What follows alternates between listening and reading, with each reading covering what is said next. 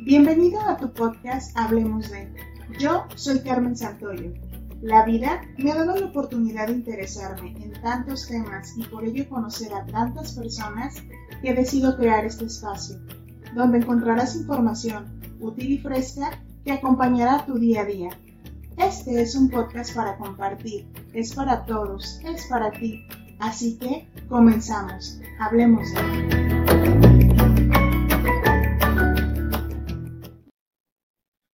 A todos, bienvenidos a nuestro episodio número 2. Este es un día muy especial y este es un tema que en verdad eh, tenía muchas ganas de compartir con todos ustedes. Sabemos que frente a la situación que estamos viviendo el día de hoy, de repente la alimentación en casa se vuelve todo un tema, dónde comprar las cosas que estamos preparando, cocinando, de repente tenemos quizá alguna aprensión con algún con algún alimento, quizá nos vemos hoy tomando más café o comprando más golosinas para los niños. Entonces, por eso, la elección de este segundo episodio para mí fue muy importante eh, traerles este tema y para ello hoy hablaremos de cómo o qué efectos tienen los colorantes y aditivos en los alimentos. Para ello traje a alguien muy especial, muchas personas lo conocen y muchos saben que, es mi esposo. Él es el nutriólogo Daniel Gómez León, es especialista en nutrición y alimentación humana. Y este tema es, es un tema que hay que entender y hay que ir en un paso a paso. Y para mí, para mí Daniel es una persona sumamente preparada y altamente profesional. Eh, yo lo he visto desarrollarse profesionalmente y este tema a mí me impactó mucho cuando yo lo empecé a ver a él asesorar a padres eh, con niños con situaciones, por ejemplo, con Asperger, con autismo, con déficit de atención, cómo la importancia de la nutrición en estas situaciones era un detonante para, para mejoría de estos niños. Entonces yo hablé con Daniel y le dije, por favor, vamos grabando un, un episodio para hablemos de y, le, llevemos esta información a las personas porque, porque este tipo de, aditivos, de colorantes, de saborizantes que tienen los alimentos eh, impactan mucho en muchas situaciones en los niños y claro en los adultos. Sin embargo, lo vemos ahorita frente a esta en esta cuarentena con los niños. Así es de que Aquí les traigo a Daniel Gómez y pues adelante.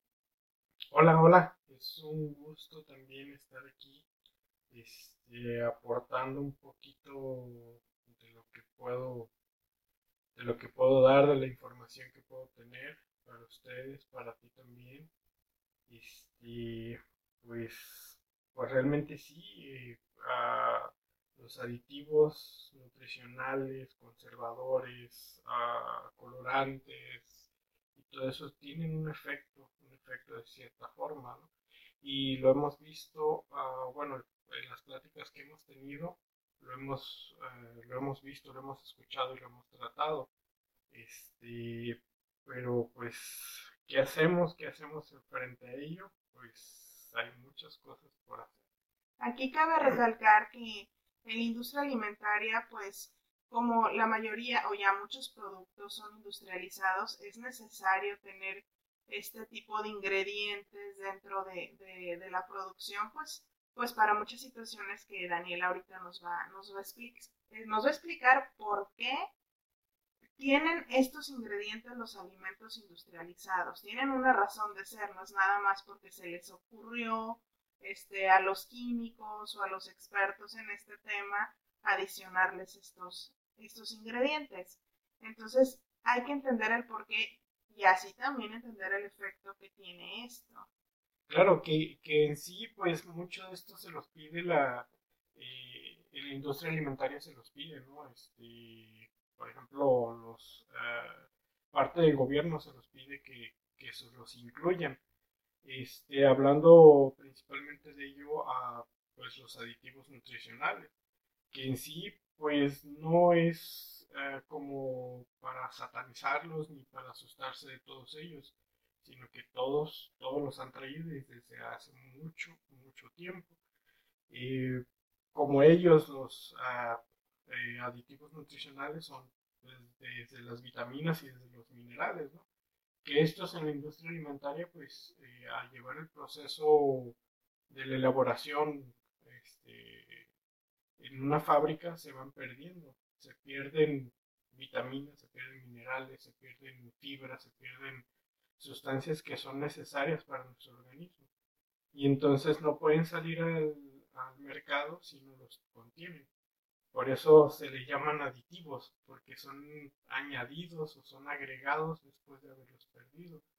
Este... Yo recuerdo, Daniel, que cuando, cuando te pude acompañar en alguna de tus conferencias sobre nutrición, eh, las personas no tenían muy claro que cuando vemos en los productos eh, con vitamina B12 o vitamina A, dicen adicionados con, no quiere decir que el producto por, por su naturaleza lo tenga, o sea, sí lo tiene, sin embargo en el proceso lo pierde y entiendo que por ello se lo agregan. Ah, sí, claro, eh, un ejemplo, ¿no? Este, como el cereal de maíz. el maíz pues tiene vitaminas, tiene minerales, tiene fibra, fibra dietética, que en su elaboración o proceso de la fabricación, pues lo pierde y no puede salir al mercado así. Ah, ¿Qué es lo que dicen? Bueno, hay que añadirle y le ponen en la, en la cajita, le ponen adicionado con vitaminas de la A a la Z y pues eso es un gancho también para que se compre. Y también es que yo recuerdo que un tiempo se pusieron de moda y suena chistoso, pero se pone de moda este tipo de cosas como los betacarotenos. Ya todos los cereales tenían betacaroteno. De repente, adicionados con vitamina A, porque estaba el boom de la vitamina A o el boom de la vitamina B. Entonces, sí han ido cambiando, han ido modificando qué les adicionan, ¿cierto? Ah, sí, claro, pues desde donde empieza la preocupación de las personas. Este, pues sí, cierto, ¿no? Hace varios años, no sé, 30, 40 años, empezó la, la preocupación por las vitaminas y los minerales. Entonces, ¿qué es lo que tuvieron que agregar o añadir? Un poquito más de, de ello, vitaminas, minerales, eh, componentes bioactivos como ese que mencionas, que son los carotenoides, uh, flavonoides, etcétera.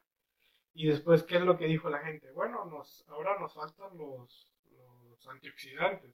Entonces la, la industria alimentaria que buscó añadirle antioxidantes a los alimentos, ¿no? Ya salieron bebidas con antioxidantes, incluso cremas para la piel con antioxidantes. Los probióticos. Probióticos, o sea, dependiendo de, lo que te vaya pidiendo este, el mercado, pues es lo que se le va adicionando.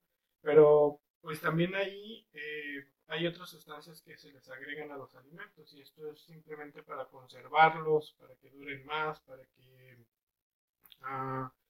no produzcan bacterias, moho, este, y duren más, duren, duren mucho más, así se también para ellos baja, baja el costo, eh, el costo de producción, ah, no se pierde tanto, tanto dinero, ¿no? hay tanta merma. Hay que recordar que la industria alimentaria es una industria millonaria, ¿no? Entonces eh, cuidan mucho que se conserven por bastante tiempo las cosas. Antes nuestras abuelitas lo conservaban, hacían los frascos, las conservas y hacían el hervido este especial para hacerlos al alto vacío, ¿no? Y, y pues realmente la industria alimentaria pasó, o sea, ese paso ya fue hace mucho, ya, ya tiene otras cosas dentro, ¿no? Que realmente es algo que, que estábamos platicando eh, hace unos días, no sé si te acuerdas, ¿no? yo vivía en un rancho y me acuerdo clarito de que mi, abuela y mi mamá y mis tías enfrascaban eh, verduras, frutas, algunas cosas en, conserva. Y esa conserva era la cocción así al natural o algunas les agregaban sal, eh, la salmuera, es una conserva completamente natural, o las mermeladas, el azúcar es eh, otra para conservar. Pero pues la industria alimentaria pues uh, tuvo que ir buscando otras sustancias que añadirle, este, como los, el ácido sórbico, los nitritos, ácido benzoico, no sé, sustancias de, ese tipo para que los alimentos les durara más y como dices, que, hubiera menos pérdida. Y pues estos, estas sustancias, pues ya al momento de ser una sustancia química, el cuerpo la, no la reconoce como, como algo natural. Y que empieza a producir, empieza a producir efectos diferentes, efectos adversos, no sé, eh, deficiencias, desarrollar algunas otras eh, células, por ejemplo, en, los conservantes químicos se les ha encontrado que, desarrollan mucho células cancerosas. Entonces, pues tampoco es lo más adecuado eh, consumirlas, ¿no? Ahora se me viene a mí algo a la mente.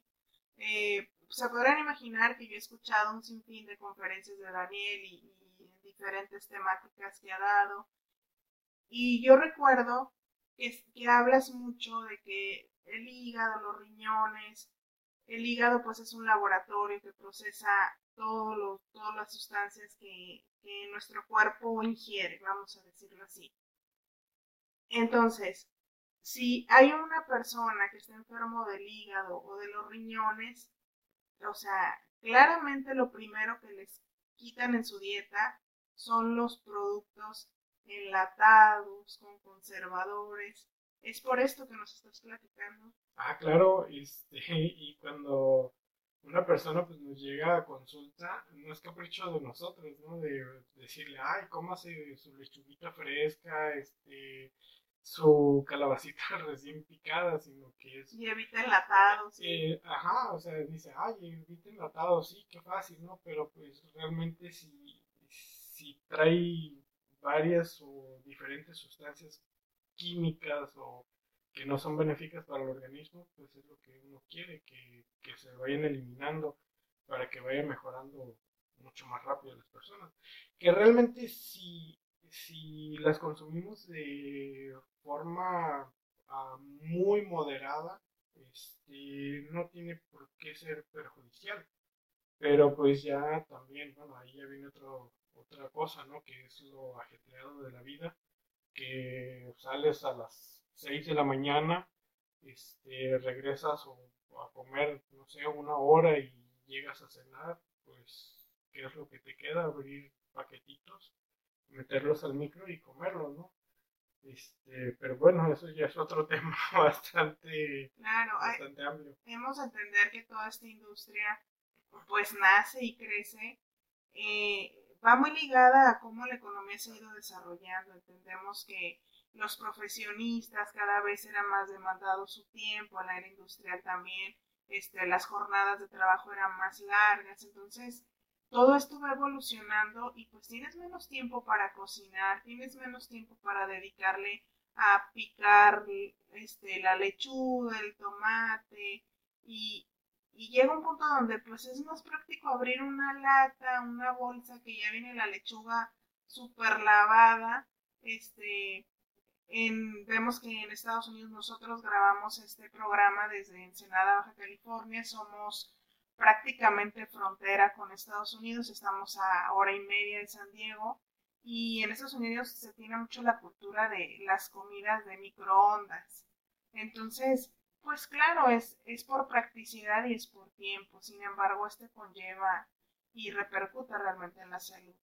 Ah, claro, este, pues repercute a tal grado que pues las enfermedades y se han venido viendo a más tempranas edades.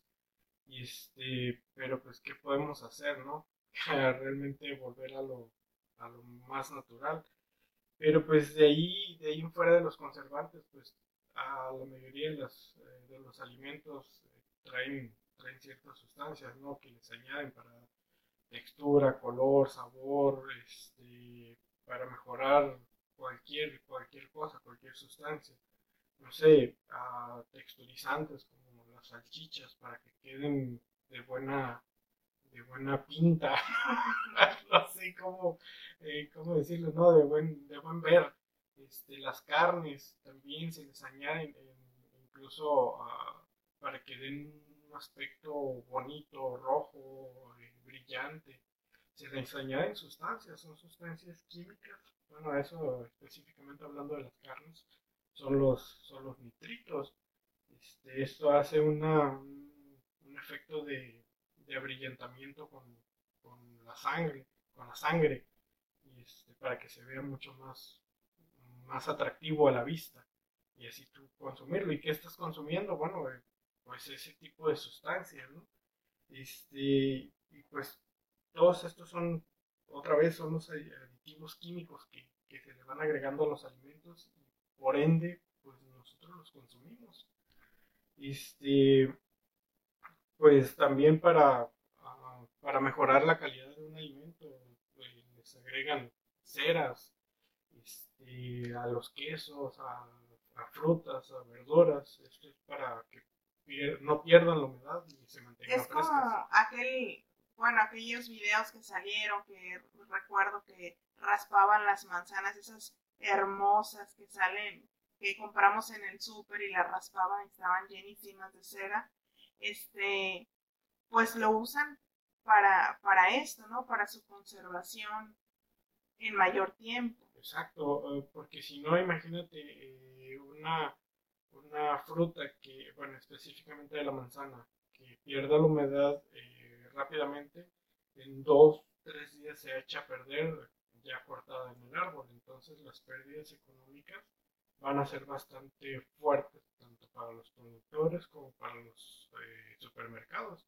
Y también ahorita estamos, ahorita que tocas el tema de, de las frutas, estamos viendo una situación que, platicando yo con mi mamá hace unos meses, hablábamos de las frutas de temporada, ¿no? Cómo ahora resulta que hay frutas durante todo el año, situación que hace 20 años no se veía, cómo la agroindustria también ha ido modificando pues para poder vender sus productos y han encontrado tan famoso ahorita que está en boga lo de los transgénicos, lo que estamos hablando de las ceras, eh, hay mitos y hay verdades sobre los gases que utilizan para, para ciertos alimentos. Entonces, es todo un tema muy complejo esto, porque no nada más, resulta que no nada más es lo, lo empaquetado, enlatado, resulta que también es lo, natural. Exacto.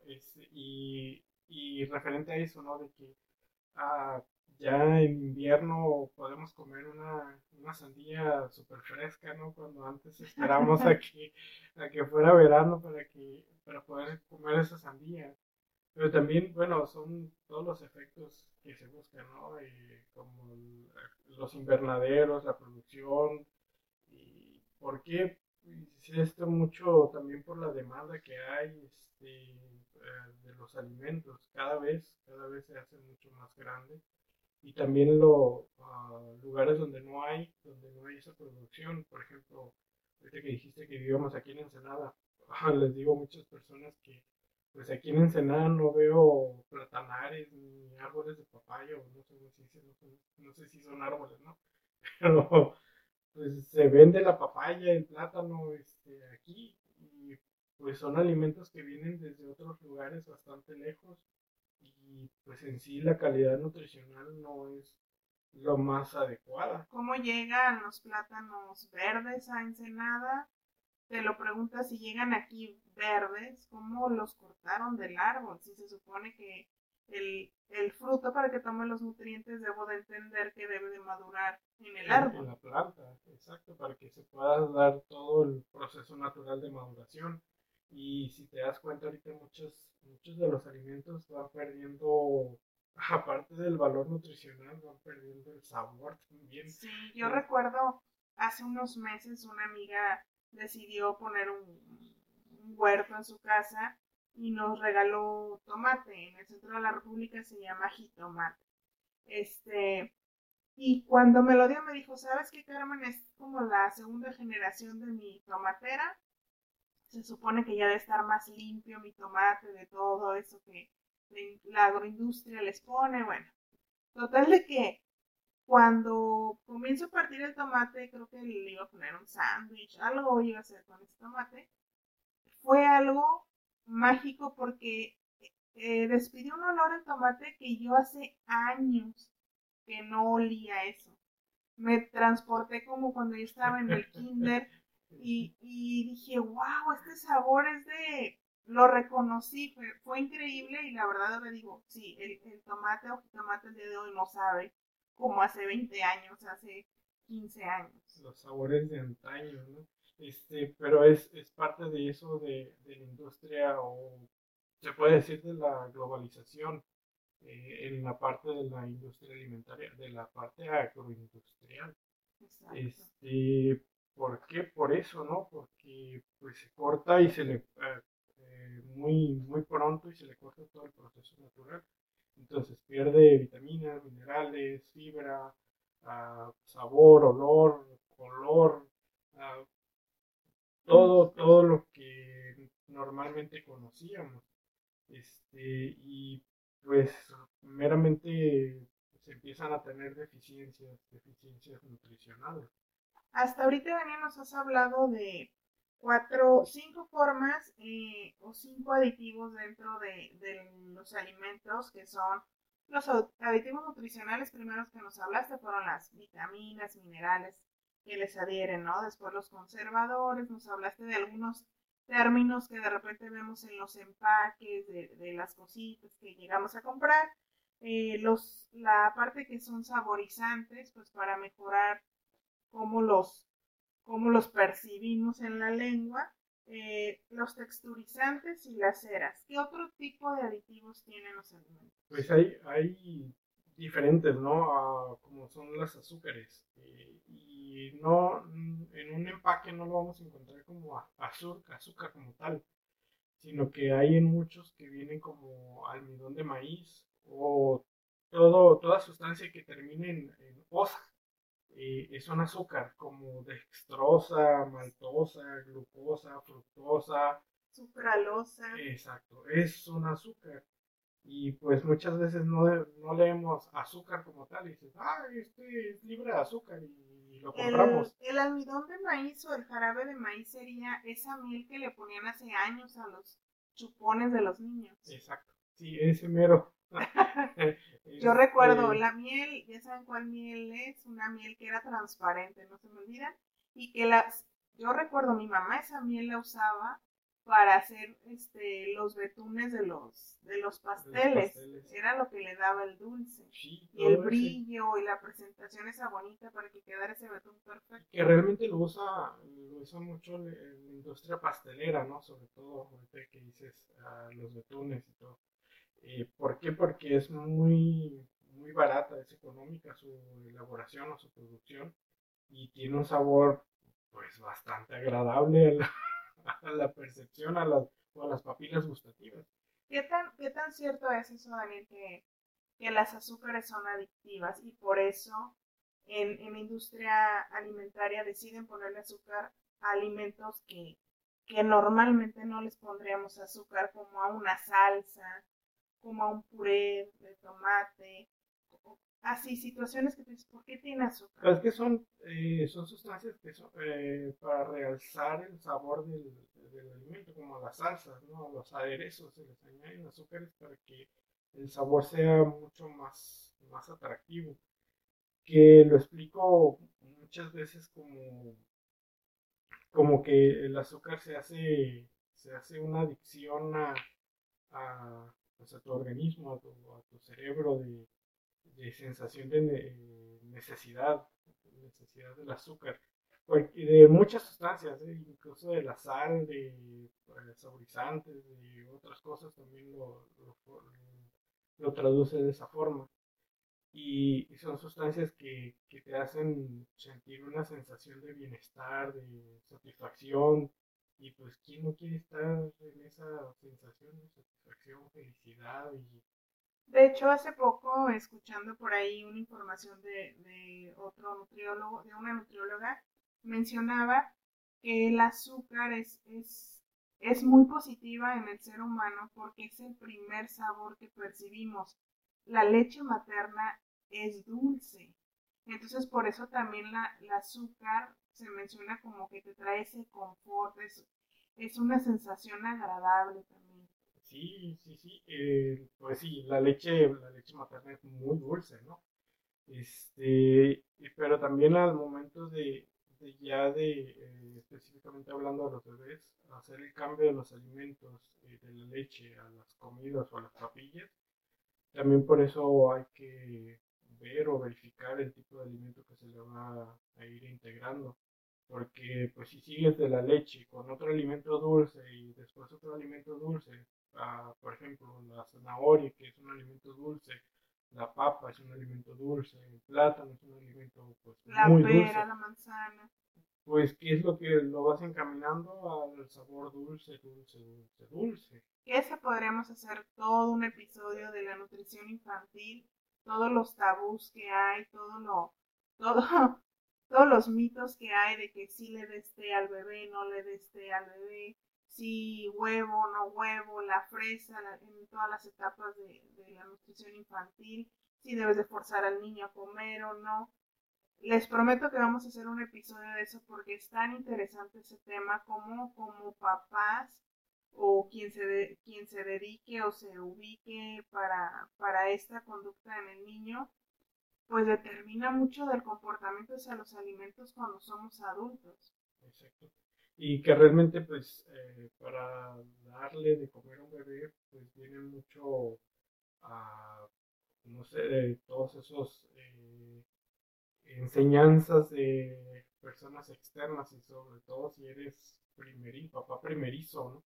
O mamá primeriza, que es, te dejas llevar por las opiniones que te dan muchas personas.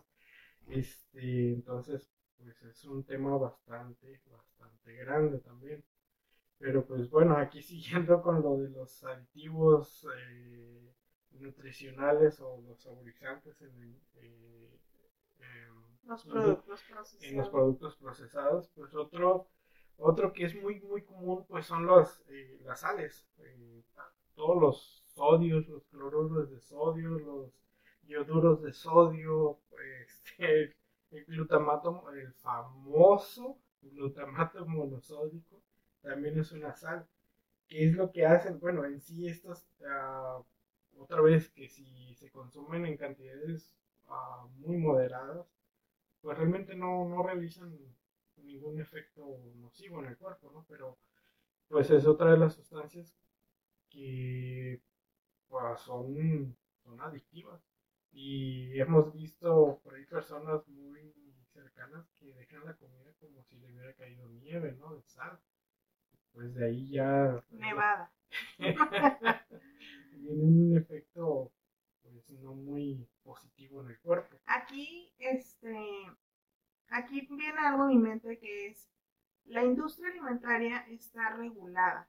Entonces, yo entiendo que cuando un determinado producto sale al mercado debe de cumplir cier- ciertos estándares y, por ejemplo, no puede tener mucho glutamato monosódico, no puede tener mucha cantidad de azúcar, le regulan mucho esas cantidades, Sí, ¿cierto? sí, sí, y, este, y es como te dije al principio, que eh, hay una ingesta, ingesta diaria recomendada, Exacto. eh, pero pues creo que muchas personas, no sé, ahorita ah, ha aumentado un poquito la preocupación o la ocupación de las personas en la etiqueta nutricional, este, y de ahí ya, ya se viene la información, ¿no? Pero eh, muchas veces ni, ni te das cuenta, ni siquiera ah, sabes qué significa la ingesta diaria recomendada, ni los numeritos, ni los porcentajes. Eh, bueno, otro tema. Sí, porque aquí lo que yo quiero, quiero que nos quede de alguna manera claro es que, ok, a mí tal producto lo lanzan al mercado y es, es este, no es nocivo, ¿cómo se puede decir? Es in- inocuo, este, o sea que no me va a hacer daño porque cumple todos los estándares. Pero resulta que en el día yo me como ese, ese producto empaquetado más otro, más otro, más otro, más otro. Entonces, ese glutamato monosódico, ya no me comí la ingesta segura, ya me comí tres veces lo que me debí. Más de la ingesta diaria recomendada, incluso a veces de la semana, ¿va? este, pues se va haciendo una, una, una acumulación bastante grande, ¿no? Pero hay veces eh, es tan, tan maleable, no sé cómo se pudiera decir esto de que el- eh, la ley permite a una a, un etiquetado ponerle 0% a, eh, aún teniendo una pequeñísima porción de, de esa sustancia. Este, por ejemplo, vamos al más común, al 0% azúcar. El 0% azúcar no significa que no tenga nada de azúcar, sino que tiene la porción, este, una porción mínima. Menos de uno. exacto, menos de uno para poder decir tiene 0% de azúcar. Y eso lo permite el etiquetado nutricional. Eh, y pues no sé si sea una forma de, engaño a las personas de que así lo traen, ¿no? Este, la lactosa, la grasa, todos esos, es decir, tiene 0%, pues realmente no es tan cierto. Que también ahí hay todo un, un tema en cuestiones de los productos light. Yo recuerdo cuando este, me explicabas un poco sobre los productos. Hay productos light en cuestiones de azúcares y hay productos light en cuestiones de grasas. Y no es lo mismo. No, claro que no, no es para nada lo mismo, no es lo mismo el azúcar y la grasa. Este, que realmente para, para sustituir la grasa en un alimento a un yogur, eh, que es lo que le tienen que añadir, otras sustancias para poderla para poder hacer el mezclado, que se una. Ahí es donde vienen los este, texturizantes o los emulsionantes. Este, ¿Por qué? Porque la grasa es, es eso, da textura de emulsión a un alimento. Y, y si se la quitas, pues hay que añadirle otra cosa, igual el azúcar. El azúcar, pues si le quitas el azúcar, pues ya no va a ser, muchas cosas no van a ser agradables al sabor. Entonces hay que añadirle otras sustancias que sean agradables, sobre todo también otras azúcares, ¿no? De ahí es donde vienen los edulcorantes. Edulcorantes que son azúcares más simples, que le añaden un sabor dulce también a los alimentos, eh, pero pues sin tantas calorías, sin ah, todo eso. Y también, por ejemplo, aquellos productos que te dicen doble fibra, triple fibra, 4 granos, 10 granos, 20 granos. Entre más granos, más ¿qué le ponen? Pues se le añade más azúcar y más, más grasa, ¿no? Que era, ahorita recordando, era una discusión que tenía tu abuela y tu abuelo, ¿no? De una panadería integral en Guadalajara, en Guadalajara, México. Este, no voy a decir el nombre de la panadería, pero la abuela decía que los panes de esa panadería, por ser integrales, eran saludables. Y el abuelo, que por cierto era agrónomo, decía, bueno, al momento de añadirle más fibra, le tienen que añadir más azúcar y más grasa, grasa para darle un sabor mejor. Porque imagínense que el mismo pan tú lo hagas con harina integral, queda una piedra. Pues sí, y pues no quedaría muy, muy bueno, muy rico, ¿no?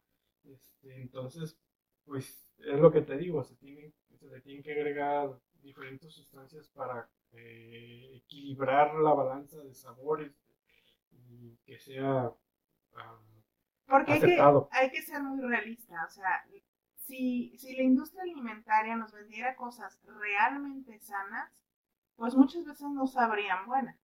O sea, o es sano o es rico. Yo no digo que todos los productos de la industria alimentaria son malos o que no, simplemente hay que darnos cuenta por qué estamos consumiendo las cosas, porque creemos que al consumir un, pan integral le va a ser mejor a mi salud, o sea, equilibra la balanza, ocupa la fibra, ok, pero sin embargo va a tener grasita además quizá o azúcar además. Sí, sí, pero pues o sea, si quieres fibra, pues cómete una verdurita, una frutita con, la cáscara, no sé, la manzana, lávala bien, quítale la cerita que estábamos hablando y ya vas a tener eh, el azúcar, vas a tener la fibra, vas a tener las vitaminas, los minerales, las pocas, muchas vitaminas que pueda tener la fibra, pero las vas a tener, entonces, ¿para qué buscarlas en los panes mil granos?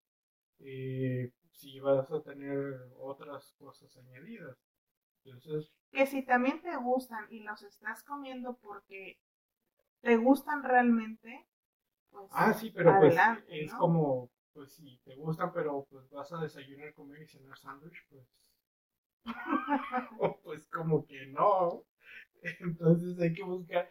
es que hay que buscar un equilibrio. Porque muchas veces, por ejemplo, frente a las dietas y frente comen cosas integrales o cosas sin grasa o cosas así, eh, nos enfrentamos a que quizá a una persona le gusta, hablando de los sándwiches, el sándwich de pan blanco, pero porque la dieta y no sé qué decide comprar el de mil granos cuando no le gusta, le gusta más el otro. Y si ve las etiquetas, es lo mismo. Fíjate que, que realmente ahí, a mí en, lo particular, este, me gusta mucho a recomendar cosas que le gusten a las personas, ¿no? Por ejemplo, ahí decir, ¿sabes qué? Si no te gusta el pan de los mil granos, eh, o el de centeno, o el, esos que están de moda, pues cómete el pan blanco, pero échale a tu sándwich lechuguita, pepino, apio, algo para que compense esa, esa fibra, ¿no? No te lo vas a hacer nada más de jamón y queso y ya.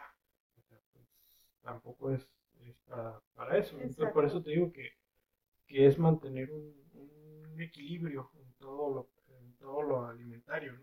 en toda la alimentación que estamos llevando que pues viendo, viendo bien todo eso, el contenido de los, de los eh, etiquetados o de los ingredientes que traen los alimentos, eh, verifica mucho. Ah, si no sabes qué es cada sustancia, por ahí escuché a un doctor decir que si la sustancia o el ingrediente era impronunciable, mejor ni lo compres. ni lo puedes pronunciar. Eh, como esos hidroxibutil, metil, no sé qué mejor ni lo compres, no lo consigas. ¿Por qué? Porque son sustancias ah, que, se le agregan para, algo, ¿no? Sabor, textura, color. Este... Y ahí vamos al, gran tema, que son los colorantes. Los colorantes. Los colorantes. Yo recuerdo que cuando, cuando comenzaste a asesorar este, este estos niños con, con un Asperger, con una con un autismo, quizá con un déficit de atención. A mí me llamaba mucho la atención el tipo de nutrición que, les, que, les asesorabas o brindabas a los padres, porque pues ahí la consulta no era al niño, era al papá, era una guía hacia el papá, y me llamaba mucho la atención el tema de los colorantes. Que, que fíjate que muchos de los papás, ah, yo creo que un 99.9 de los papás, eh, por ciento de los papás, no, tenían ni siquiera idea de que eh, les pudieran hacer un efecto eh, a tal grado a los niños y cuando se los explicaba ah, decían, oye, pero entonces, ¿qué va a comer? ¿Por qué? Porque niños, me tocó niños que comían un solo color, comían un solo tipo de alimento empaquetado eh, este, y cosas así. Y bueno, el manejo de, ellos nutricionalmente hablando era un poquito complicado o es un poquito complicado y eh, ir retirando los colorantes sobre todo de la alimentación les traía un efecto positivo bastante grande, bastante rápido y eso era porque los papás se daban cuenta y me lo hacían saber. En 15 días el comportamiento de los niños cambiaba súper drásticamente. Y eso, pues hablando en ellos específicamente, ¿no? Niños eh, TDAH, eh, Asperger, síndrome de Down, eh, autismo, pero el mismo efecto ah, lo hacen con niños ah, Llamémosle normales. Ah, llamémosle normales. El mismo efecto lo, tiene. Cuando, cuando tú estás hablando de colorantes, ¿a qué te refieres con colorantes? o sea, no es que hay lo rojo de la manzana y lo verde de la pera, no. Son colorantes que cómo los Artificiales. O sea, bueno, eh, es que en la industria alimentaria también hay colorantes naturales y artificiales, como los que mencionaste al principio, que son los carotenoides. Los carotenos ah, son colores eh, naranja rojizo. Eso los traen la zanahoria, el tomate, uh, betabel y cosas así. Y de ahí se pueden sacar para, para hacer pinturitas para los alimentos. Nada más que pues... Pinturitas. nada más que pues sale un poquito más caro. Y de ahí, bueno, pues ya se vio la necesidad de sacar los colorantes artificiales. Que son para, netamente para presentación de los alimentos. Ah, claro, es la vista, ¿no? Para darles vista a un alimento, ya que si un alimento no, no es vistoso para ti, pues simplemente no te lo comes o no lo compras. Ahorita se me viene a la mente, por ejemplo, este, antes era muy común preparar una gelatina comprando la grenetina. Entonces, cuando tú hidratas la grenetina, tiene un color transparente, así un poco feo. Imagínense una gelatina de limón de hace 30 años, o sea, era un color agua de limón descolorido, muy feo, o sea, en la presentación, quizás sabía rico, sin embargo, la presentación. Sin embargo, si tú ahorita vas al súper y compras una gelatina de limón, ¿de qué color es? Pues un verde chillante, ¿no? un verde que, que ni exprimiendo una tonelada de limones te va a salir ese verde. Sí, sí, y de ahí de dónde viene ese verde, pues de la combinación de uh, varios colores artificiales, ¿no? Este, que hay eh, una gama, pues no, no muy amplia, son, son pocos. Son los primarios, yo pienso. Pues sí, son los primarios, ya de ahí la combinación, pues se pueden hacer y se pueden sacar muchos colores. ¿Y para qué? Pues, como dices tú, gelatinos, galletitas, mermeladas, a refrescos o sodas aquí en Ensenada. En el norte de la República decimos soda. ¿Y qué, qué, colorantes son? Pues son azul, azul 1 y 2. Así es como vienen en el etiquetado nutricional. Azul 1, 2 o azul brillante o carmín índigo. Esos son los azules. También viene el rojo cítrico, el rojo cítrico número 2, así es tal cual como vienen el verde número 3 o verde rápido, le ponen nombres así medios, medios acá, uh, chiquitiguay, como dicen.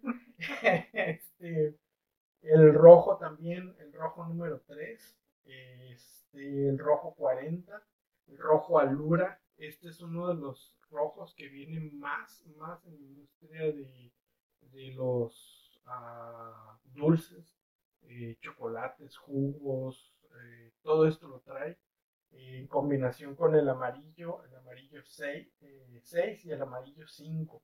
El amarillo 5 es uh, uno, uno, de los colores, yo creo que más, mm, eh, más dañinos, se pudiera decir, porque el efecto que trae o que viene se le ha encontrado que es cancerígeno. Eh, o empiezas a, producir células tumorales. Y los otros, los otros colores, pues empiezan a producir ahí unos pequeños efectos como el déficit de atención, que pues ahorita, en este tiempo, ¿no? De cuarentena, este, si le das galletitas a niños con, con el amarillo 6, el rojo 40, pues les empiezas a, a distorsionar su, su atención. Ya su concentración no es lo máximo. Y los queremos sentados. Y ah, sí, los queremos sentados, tranquilos y haciendo la tarea en línea, ¿no? y aquí hay que entender algo, no significa que, o sea, tú le quitas todo eso y el niño va a estar, o sea, dopado, tranquilo. no, o sea, simplemente no lo vas a alterar. Exacto, porque el efecto alterante lo hace eh, a nivel neuronal. Este, por eso el beneficio uh, se daba tan rápido en los niños con, con Asperger, este, autismo. autismo. y síndrome de hiperactividad, este, porque su desarrollo neuronal lo hacía mucho más eficiente. La conectividad neuronal, perdón, lo hacía mucho más eficiente. Entonces uh, le empiezas a quitar esto uh, y mejora drásticamente. ¿Nos podrías compartir algún, algún caso de que te comentó algún papá de qué fue el cambio que vio con su hijo al tener este tipo de, de restricción, vamos a decirlo, en, en, alimentos con colorantes? Pues mira, eh, viene un, bueno, muchos, ¿no? Pero uno en específico, eh, que empezando con un niño que tenía, que comía un, solo colores eh, alimentos, alimentos, de color de color claro, de color crema, este, y tenían que ser empaquetados. pero el niño, la concentración de él era muy deficiente, no se podía ah, estar sentado, no podía realizar un trabajo continuo durante más de dos minutos, era ah, bastante, bastante fuerte su, su situación. Y, y, al momento de irle incluyendo otro tipo de alimentos del mismo color, pero alimentos naturales, e, irle quitando uh, todos los industrializados, todos los productos industrializados, el efecto lo vimos como en las tres semanas. El niño ya empezaba a sentarse durante 15 minutos continuos a realizar una tarea este, muy, muy concentrado. Y es por eso que empezamos a trabajarlo uh, inmediatamente así, eh, restringiendo los colorantes y los azúcares también. Y pues muchos de esto que alteran ¿no? la situación, eh, este, todo lo, lo que exalte eh, chocolates, cafés, azúcares, ah, las cafeínas, la cafeína. Sí, y este, entonces pues eh, el efecto positivo va a ser mucho más, más grande, que realmente los eh, ah, las consecuencias de esto, pues eh, de los colorantes es sobre todo ah, ansiedad, dolores de cabeza, migrañas, incluso hasta el insomnio. Y si te das cuenta es todo a nivel cerebral, a nivel neuronal. Por eso, por eso la necesidad de, mantenerlos fuera, un poquito fuera o alejados. Que, como vimos desde el principio, no, no es satanizarlos, sino más bien a, eh, buscarles el equilibrio o el consumo moderado. de estos alimentos. Porque si tú al niño ahorita que está encerrado eh, todo el tiempo, porque no podemos eh, salir mucho a la calle. Este, y lo calmas con galletitas, con juguitos, este, con, golosinas. pues le estás dando todas estas sustancias. Entonces, pues el niño eh, no es de que él quiera estar alterado, es la sustancia que le estamos dando lo que lo altera. Y pues, ¿en qué termina eso? En regaños, castigos, uy, un sinfín de situaciones que vienen después de eso. Por ello, eh, mi interés de, presentar ese tema, porque realmente ahorita estamos viviendo una situación para nada normal, que muchas, muchas cuestiones a nivel familiar, a nivel convivencia, con quien estés pasando la cuarentena, de repente dices, pero ¿por qué los niños están así? O yo ya estoy muy desesperada, o por qué están como más inquietos de lo normal, pues porque estamos viviendo una situación que, que nos inquieta en muchas, en muchas situaciones, en muchas partes, en muchos aspectos. Entonces la alimentación es una parte crucial y, y creo realmente que muchos hemos alterado nuestra forma de comer en este tiempo. Vemos personas que dicen, sabes que yo me la paso tomando café o personas que en la oficina tomaban mil tazas de café al día, bueno, no mil, unas cinco o seis, te resulta que en casa están dejando de tomar y, empiezan a tener migrañas, o personas que ahora están comiendo más productos empaquetados o más gustitos que las papitas, que, que juguito, que el, que el refresco, la soda diario. Entonces, sí, sí llegas a alterar un tanto, vamos a decir también tu sistema nervioso por la alimentación que estás teniendo. Sí, y se se junta ¿no? la, la, situación de la alimentación, el estrés del, eh, de la situación que se está viviendo ahorita, que es la, eh, la, la, epidemia o pandemia a nivel mundial, la situación económica en muchos casos. Este, todo esto se, se ve alterado y claro que afecta, afecta bastante. Y los niños lo sienten, sí, lo sienten. ¿Hay algún estudio, Daniel, que, que avale este tipo de información o que donde pueden encontrar más información respecto a estos efectos que tienen tanto los colorantes como los aditivos? Pues es que mira, ahorita si te pones a buscar de buena fuente, este, hay muchos hay muchos estudios, sobre todo uh, uno de los principales estudios que se hicieron fue en la Universidad de Southampton en, el Reino Unido. Eh, fue uno de los primeros que avaló esta, esta teoría, se puede decir, de, del efecto nocivo o negativo de los colorantes en los niños. Este, bueno, ese es uno de los principales, ¿no? Pero también hay, hay varios eh, de diferentes universidades aquí en México. Eh, hay algunos. Este, te puedes poner a buscarlos. Claro que no te vas a poner a buscar cualquier fuente, cualquier fuente ¿no? este, pero pues eh, ahí está ese, ese, esa información. Entonces, ahora que ya sabemos cuáles son esos aditivos que tiene la, la comida este, industrializada, ¿qué, ¿qué, recomendaciones nos puedes hacer para, pues, para minorar esta, estos efectos en tanto nuestros hijos? Porque a veces no, no estamos solo con nuestros hijos, estamos con los sobrinos, quizá por ahí están con los nietos, y de repente la abuelita consentidora les hace su chocolatito caliente en la tarde y no los aguanta la mamá cuando regresa o cuando ya le toca cuidarlos, el relevo. Entonces, este, pues ¿qué recomendaciones nos puedes hacer? Yo creo que eh, pues lo más sencillo sería volver a lo, a lo natural, ¿no? A lo que platicábamos hace rato.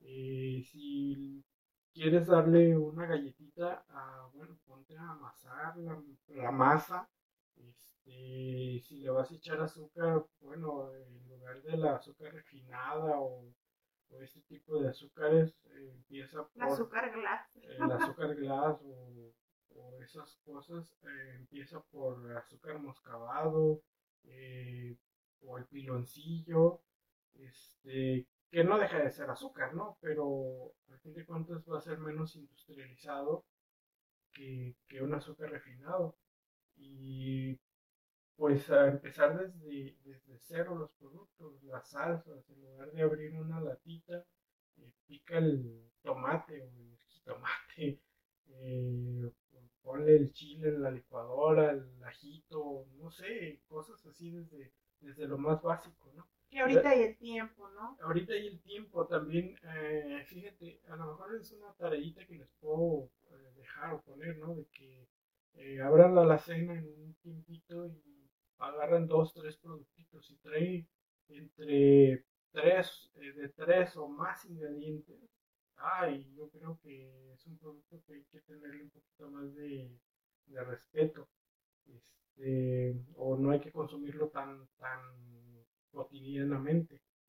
Que ahorita también hay que, hay que entender la situación que vivimos, ¿no? Muchos estamos haciendo las compras en línea y quizá pues compras principalmente alimentos enlatados o empaquetados porque porque pues no está abierta la tienda donde comúnmente tú vas o donde comprabas la verdura, donde, o sea, se entiende la situación de hoy, sin embargo hay opciones dentro de la misma de la misma gama de productos industrializados hay opciones. Hay muchas opciones. Eh, ahorita eh, la industria alimentaria uh, pues sí se ha ocupado un poquito en modificar todo eso, y sobre todo en, el, los ingredientes añadidos a los alimentos, y busca que menos tengan, que menos ingredientes tengan y los ingredientes más naturales.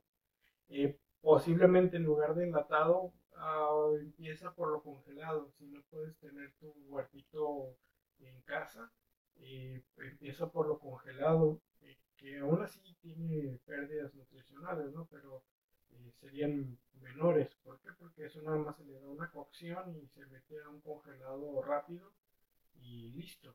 Entonces sería mucho más, más fácil abrir una bolsita congelada que una latita. Este, empezar por ahí, ya si tienes el espacio y el tiempo, que a lo mejor ahorita sí se puede, eh, hacer un huertito orgánico. A lo mejor de lo que más consumes, ¿no? Lechugas, pepinos, calabacitas, y que se dan fáciles en, El tomate da muchísimo. El tomate, una planta de tomate da bastante tomate. Y ah, cositas así, por eso les digo, volver a lo, a lo básico, a lo, a lo más natural. y también vas a ver, te vas a dar cuenta del cambio en el sabor de los alimentos. Y también puede ser una tarea sentarnos ahorita, charlar con nuestras madres, con nuestras abuelas y decirle cómo hacían las conservas antes. Porque claro que hacían conservas, hacían mermeladas, hacían las almueras, conservaban la carne. Yo recuerdo que mi mamá, yo, yo viví en Guadalajara, este, yo soy de allá, toda mi familia es de allá, y me acuerdo mi mamá que, que hacía la famosa asesina, ¿no? Secar la carne. Y, y aquí mi esposo, Daniel, es, este, su familia son pescadores y ellos secaban el producto. Sí, la carne, de mar, el pescado, la carne, este, el, el abolón, comíamos abolón. este, todo esto se secaba en sal y se ponía a colgar, los poníamos en tendederos, eh, me acuerdo mucho de eso, para poder conservar los alimentos. Ya eh, ya cuando se iban a cocinar, pues simplemente se les daba una enjuagada o varias enjuagadas, no recuerdo muy bien porque no, yo no cocinaba, pero se les quita el exceso de sal y, a cocinar y son productos pues muy, muy naturales este, en lugar de, buscarlo procesado y eso era porque no teníamos el, eh, yo creo que la forma de salir tan tan seguido o ir tan seguido a la ciudad. Sí, ¿no? Porque también hay una diferencia abismal entre las conservas que tú puedes hacer, por ejemplo, una mermelada hecha en casa a una mermelada que compras en el súper. Puedes decir, ay, es mermelada, estamos así. Sin embargo, es diferente, sí, sí hay que optar por, por nosotros hacer las cosas, ahorita hay tiempo de aprender, los niños se emocionan mucho con la cocina, intégralos, que también es todo un tema, cómo integrar a los niños, interesarlos en la nutrición. Y es importante. Y es importante eh, integrarlos en la alimentación, en la elaboración de, los, de las comidas, en la preparación de ellas, porque así se dan cuenta de lo que están haciendo y, la aceptación de ellas eh, se les facilita mucho más.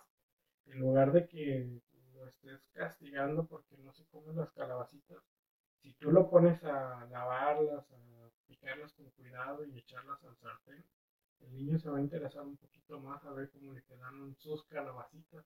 Y a lo mejor se come dos, tres cucharadas, pero ya comió calabacitas. Un cuadrito a lo mejor. pues sí, de perdida. Este, y es eso, esto eso es para la integración de, de la familia, integración de los alimentos y nutrientes también a cada uno de nosotros y a cada uno de nuestros hijos. Este, y el beneficio se va, se va a ir dando eh, y les aseguro que, que lo van a ir viendo uh, muy, muy pronto. Pues, pues Daniel, me queda claro que, que hoy hemos aprendido mucho. Es, es un tema muy amplio y, y hay muchas ramas que, que abordar en este, en este aspecto, en la nutrición. Eh, sé que la gente te puede encontrar en, redes sociales. Nos, les puedes compartir tus redes sociales, tus datos. En Facebook me pueden encontrar como Nutrición en Movimiento y en WhatsApp al teléfono 646-212-9078. Y pues para mí fue un placer estar aquí en este segundo episodio. agradezco mucho tu, tu invitación y espero poder estar en otros, en otros episodios hablando de algún otro tema que es la nutrición es mucho, muy amplio. Muchas gracias, hasta luego. Claro que sí, Daniel, invitación queda abierta. Hay mucho más que compartir sobre nutrición, mucha información que queda pendiente y que podemos retomar en, en, unas, en un episodio futuro.